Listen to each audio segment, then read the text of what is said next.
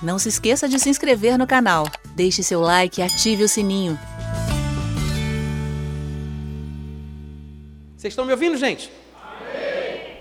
Então, existe um poder na palavra de Deus que tem que ser considerado. E esta palavra, eu estou fazendo essa distinção de propósito, porque muita gente pensa que a palavra, essa palavra poderosa da qual eu menciono, que faz a diferença e que salva vidas, é apenas a retórica, a oratória, né? a homilética, a hermenêutica, a exegese. Eu não estou falando disso. Todas estas coisas são ferramentas. Ferramenta é para ser usada. Não podemos desprezar essa coisa linda e maravilhosa que Deus colocou dentro de nós, que se chama mente. Temos que usá-la. A Bíblia fala que nós devemos nos transformar pela renovação da nossa mente. Se a mente fosse uma coisa descartável, desprezível ou desprezável, a Bíblia não diria pela renovação da mente. Uma coisa que não presta, a gente joga fora, a gente não renova, a gente não restaura, joga fora e compra outra. Mas a Bíblia não diz que experimentaremos a vontade de Deus pela remoção da nossa mente, é pela renovação.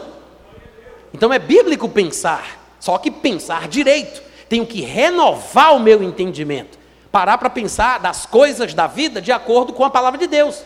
Esta palavra de Deus que faz a diferença é uma unção divina. A, a pregação bíblica, o ensinamento bíblico é um poder de Deus manifesto através de uma pessoa. Às vezes nós pensamos que poder é uma coisa, pregação é outra coisa. Como se primeira pessoa pregasse e depois o poder se manifestasse. Mas não é assim. Não é assim. A pregação e as curas, ambos fazem parte do que a Bíblia chama de poder de Deus. Eu vou dar alguns exemplos para vocês. Em Mateus capítulo 3, versículo 11, vocês devem lembrar da passagem. João Batista estava batizando nas águas, conclamando o povo ao arrependimento, dizendo que depois dele viria um que era mais poderoso do que ele. Vocês lembram disso? Eu vos batizo com água, disse ele, para arrependimento, mas aquele que vem depois de mim é mais poderoso. Como é a expressãozinha que ele usa aí? Mais o quê? Não, fala a frase toda, como é que é? Agora só os vivos. Mais poderoso. mais poderoso. Guarda isso. João disse: Aquele que vem depois de mim é mais poderoso do que eu, cujas sandálias não sou digno de levar. Ele vos batizará como Espírito Santo e com fogo. Ele disse: Eu sou poderoso, mas Jesus é mais. João Batista disse ou não disse que era poderoso? Disse, deixou implícito, né? deixou subentendido ali nas entrelinhas. Ele disse: é mais poderoso do que eu. É claro que ele está dizendo que é poderoso. Isso é mais do que eu, porque eu sou, mas ele é mais. Então Jesus, é, João Batista, se dizia poderoso. E o que é curioso é que Jesus, o que viria depois dele, seria poderoso em duas categorias: em obras e palavras. Esse era o reconhecimento geral. Em Lucas capítulo 24, versículo 19, aqueles dois discípulos do caminho de Emaús, inclusive dizem isso. Jesus pergunta para eles o que é que os estava preocupando, e aí perguntam a Jesus: Tu és o único que tendo estado em Israel, ignoras as ocorrências dos últimos dias? Aí Jesus pergunta: Quais? Versículo 19 de Lucas 24. E explicaram o que aconteceu a Jesus, o Nazareno, que era varão profeta, poderoso em obras e poderoso em obras e poderoso em palavras. Eles disseram: Jesus era poderoso em obras e poderoso em palavras. Tá, João Batista se comparou com Jesus. Em que área? Em qual das duas categorias? Porque afinal de contas, a gente sabe que João nunca fez nenhum sinal. Está escrito em João capítulo 10, versículo 41. O povo ia conhecer Jesus, sobre o qual era testemunhado por João, e ao verem Jesus, conhecerem Jesus, saíam dizendo: realmente, João não fez nenhum sinal, nunca. Porém, tudo quanto disse, tudo quanto disse era verdade. Qual era o poder de João? Dizer a verdade. O poder de João estava nas palavras. João nunca fez uma cura, nunca fez um milagre, nunca fez um sinal, nunca curou um leproso, nunca ressuscitou um morto, mas o homem era poderoso. Como assim? Tem muito crente que não entende isso. Como é que alguém pode ser poderoso se ele nunca orou por um doente e o doente se levantou? Como é que alguém pode ser poderoso se ele nunca fez nenhum milagre, se ele nunca fez nenhum sinal? Está aí a resposta. Poderoso para falar, dizer a verdade. Só que não é uma coisa natural, isso é sobrenatural. E o que é interessante não é o reconhecimento dos conterrâneos, aliás, contemporâneos de João Batista, de dizerem isso sobre ele, que ele era poderoso para falar, que ele só falava verdades. O próprio João tinha consciência disso. Uma vez mandaram interrogar a João sobre quem ele era. Em João capítulo 1, vocês devem lembrar da história, no versículo 19 diz que este foi o testemunho de João quando os judeus lhe enviaram de Jerusalém sacerdotes e levitas para lhe perguntarem: Quem és tu? Essa é a pergunta. Ele confessou e não negou. Ele disse: Eu não sou. A gente gosta de dizer o que a gente é, né? Eu sou o que a Bíblia diz que eu sou. Eu tenho o que a Bíblia eu posso. É verdade, isso é muito bom.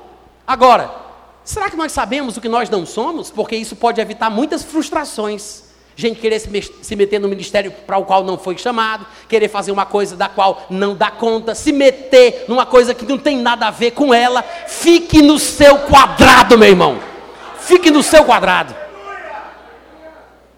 João, João disse: Eu não sou o Cristo. Tá? Então lhe perguntaram: Quem és, pois? És tu, Elias? Ele disse: Não sou. Olha que coisa linda.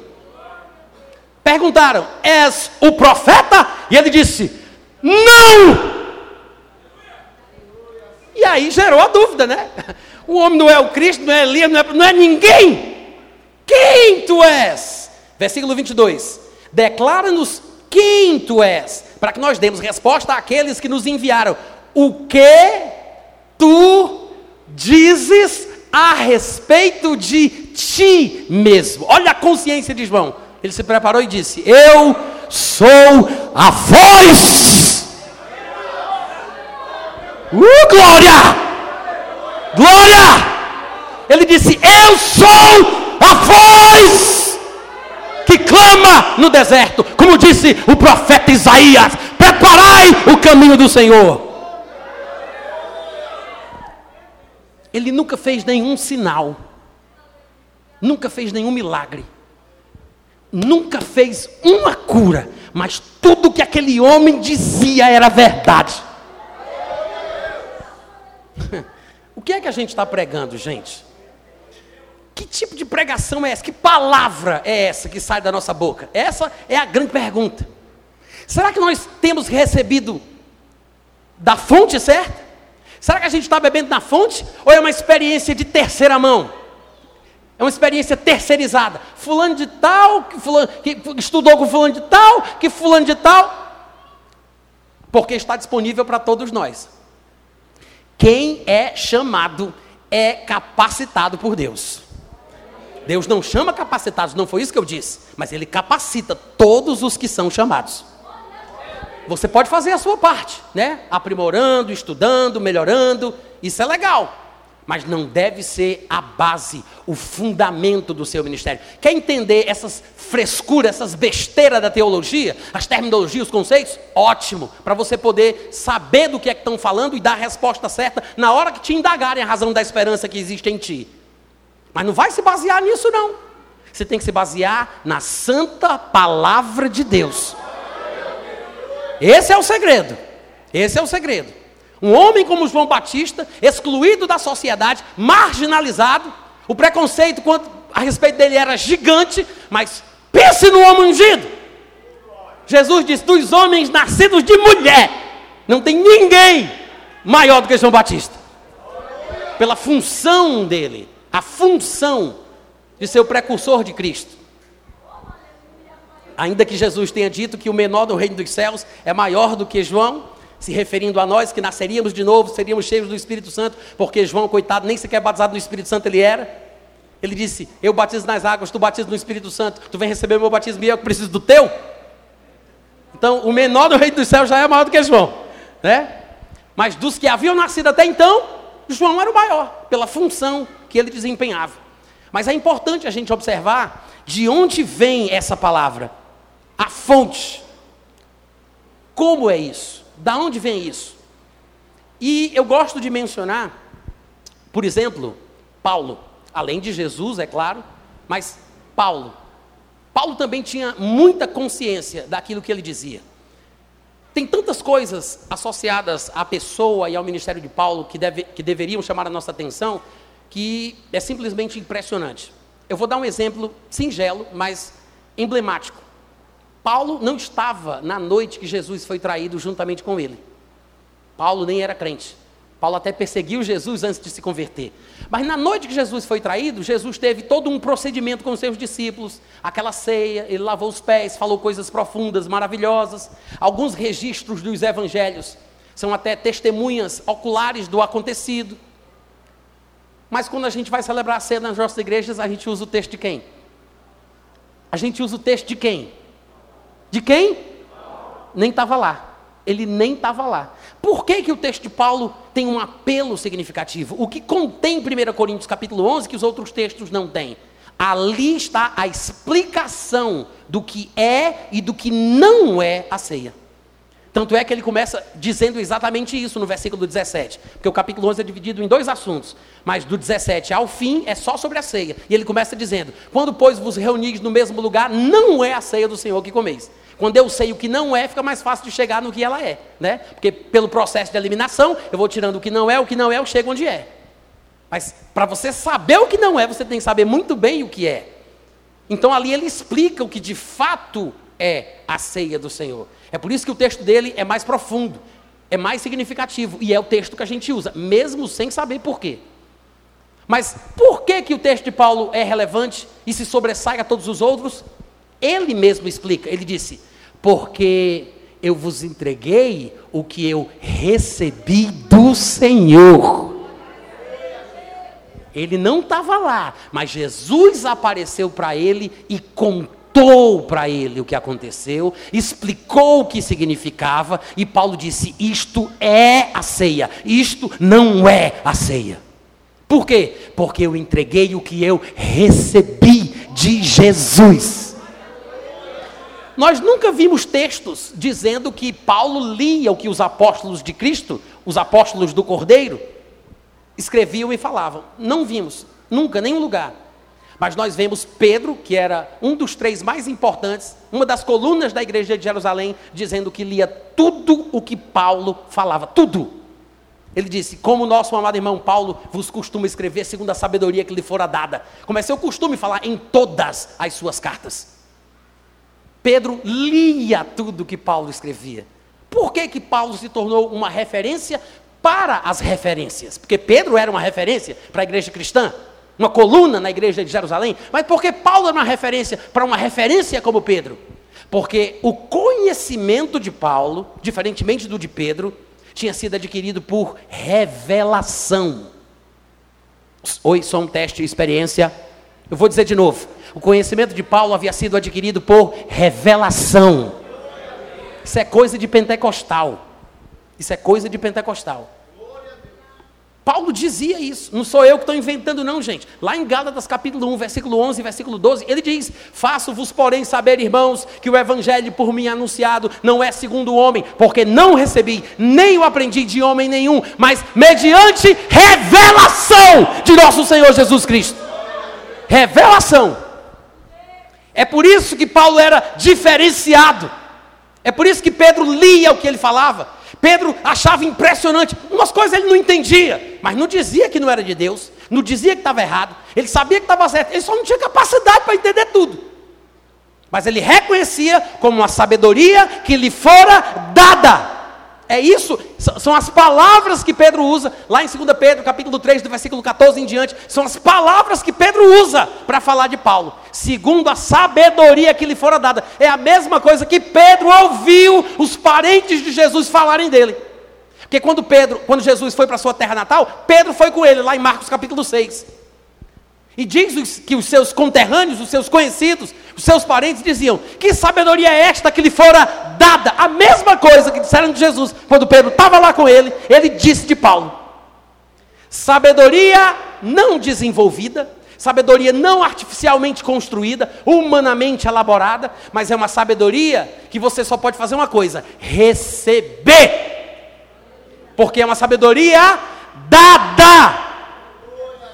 A instrução bíblica sobre o assunto a gente já sabe qual é. Quem tem falta de sabedoria, peça que Deus dará. Irmãos, o que a gente precisa, a gente pede. O que a gente precisa, a gente tem que pedir. Qual é o filho? Qual é o pai? Que o filho pedir do pão, ele vai dar pedra. Que o filho pedir peixe, ele vai dar cobra. Que ele pedir ovo, ele vai dar escorpião. Se vós que sois maus sabeis dar boas dádivas aos vossos filhos, quanto mais, quanto mais o nosso Pai Celeste não dará boas coisas àqueles que lhe, que lhe, que lhe pedirem. Amém? Agora, voltando para Paulo, olha como é interessante a consciência de Paulo. A gente falou aqui sobre a consciência de João Batista, né? Sobre saber do seu chamado, do seu ministério das características da sua identidade ministerial, o que ele tinha que fazer, a sua principal função. Ele disse: Eu sou a voz. Ele foi ungido para falar, ele era poderoso nesse aspecto, porque isso também reflete o poder de Deus. Então, agora vamos ver Paulo falando sobre si mesmo, dentro do mesmo, do mesmo nicho, né? da mesma área, sobre essa questão de poder, pregação, palavra, etc. e tal. 1 Coríntios capítulo 2, do versículo 4 ao 5, é, é como se fosse uma introdução do que ele vai falar mais para frente, mas eu preciso ler esses dois versículos primeiro. Ele diz: A minha palavra e a minha pregação, então veja, ele está falando é, da sua exposição, da sua mensagem, do seu ensinamento. Ele diz: A minha palavra, ele está falando do que ele falava, e a minha pregação não consistiram em linguagem persuasiva de sabedoria. Eu quero apenas abrir uma ressalva para explicar que Paulo não está criticando a sabedoria, ele está falando que não se baseia em sabedoria humana. Entenda-se sabedoria humana, tá? Inclusive, vai. Ah, já está assim na, versão de você.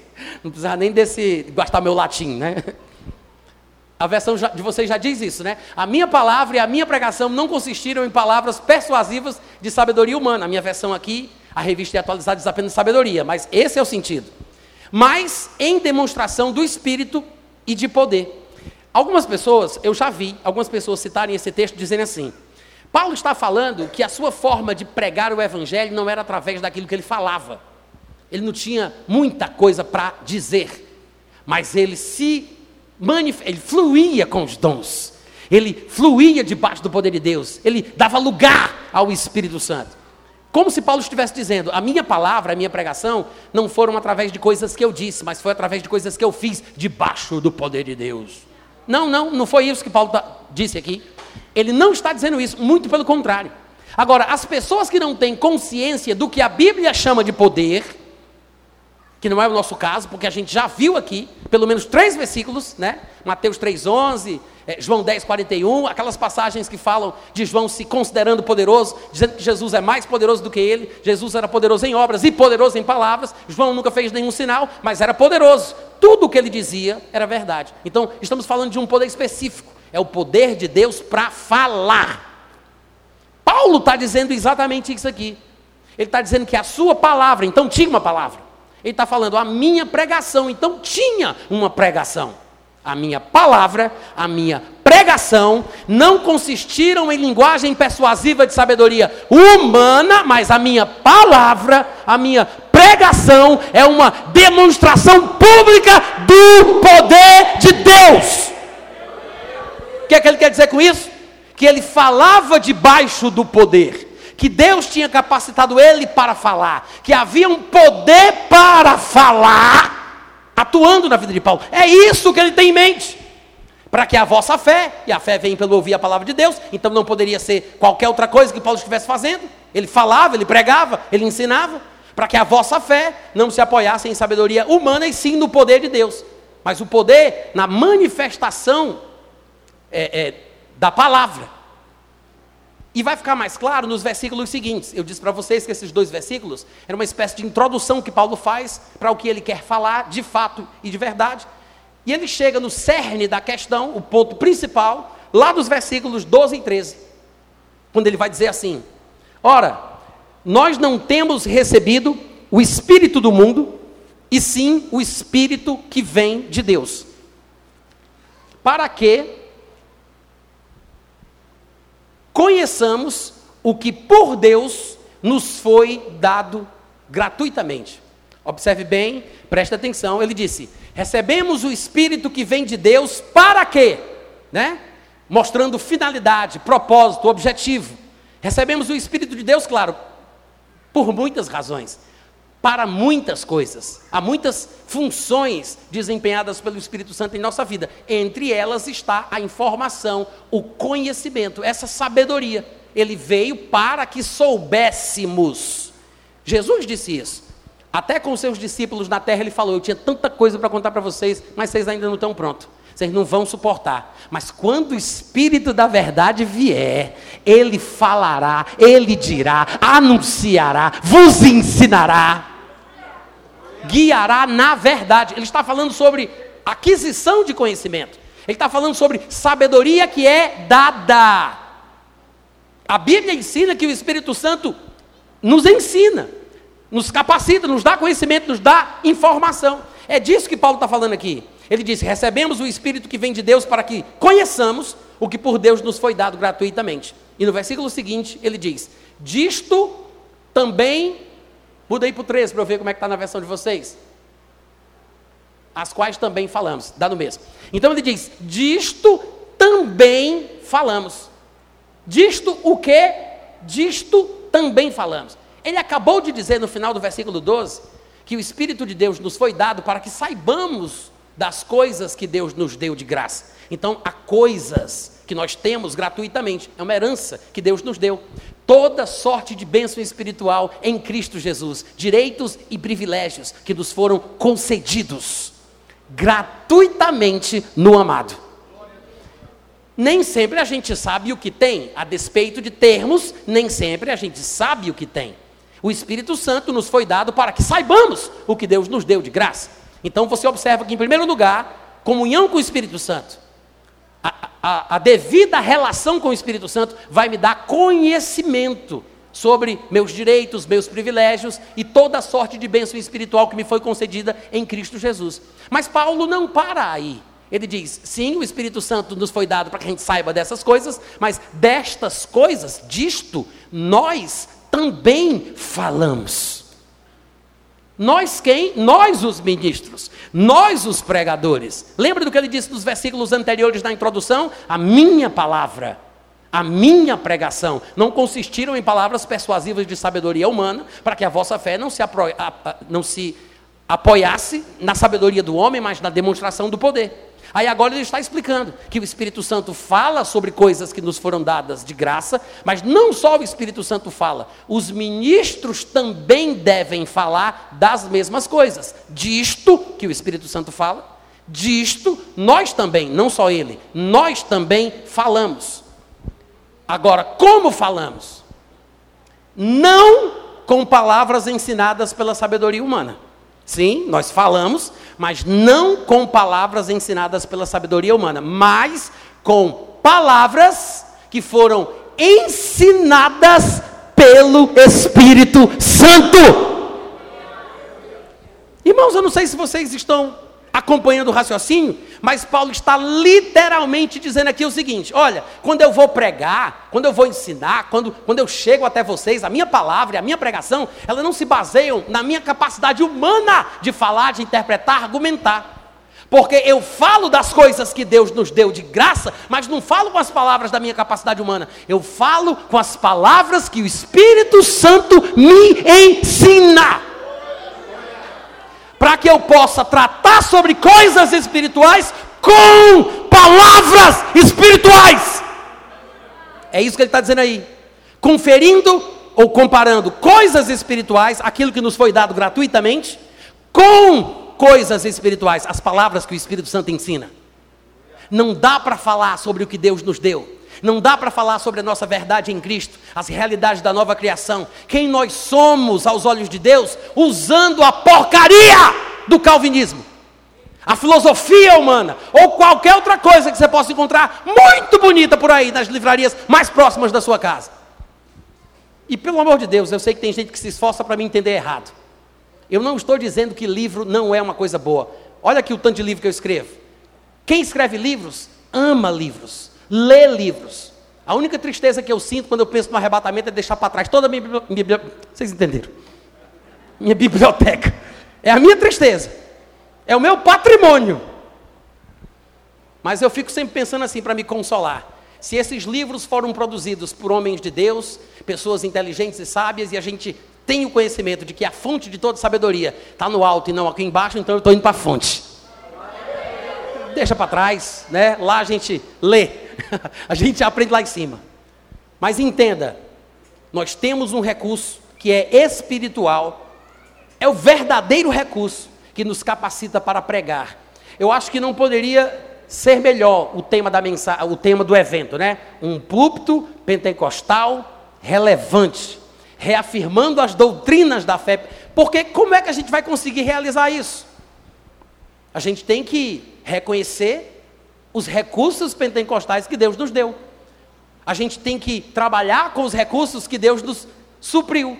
O Espírito Santo foi dado para que saibamos o que Deus nos deu de graça. É para isso que o Espírito Santo veio, para eu saber. Mas não apenas isso, nós também devemos falar sobre as mesmas coisas que o Espírito Santo fala no coração do crente, com as palavras que o Espírito Santo ensina, para que nós possamos tratar sobre estas coisas espirituais que Deus nos deu de graça, com palavras espirituais. Eu espero sinceramente que essa palavra arda em seu coração, que ela te abençoe profundamente.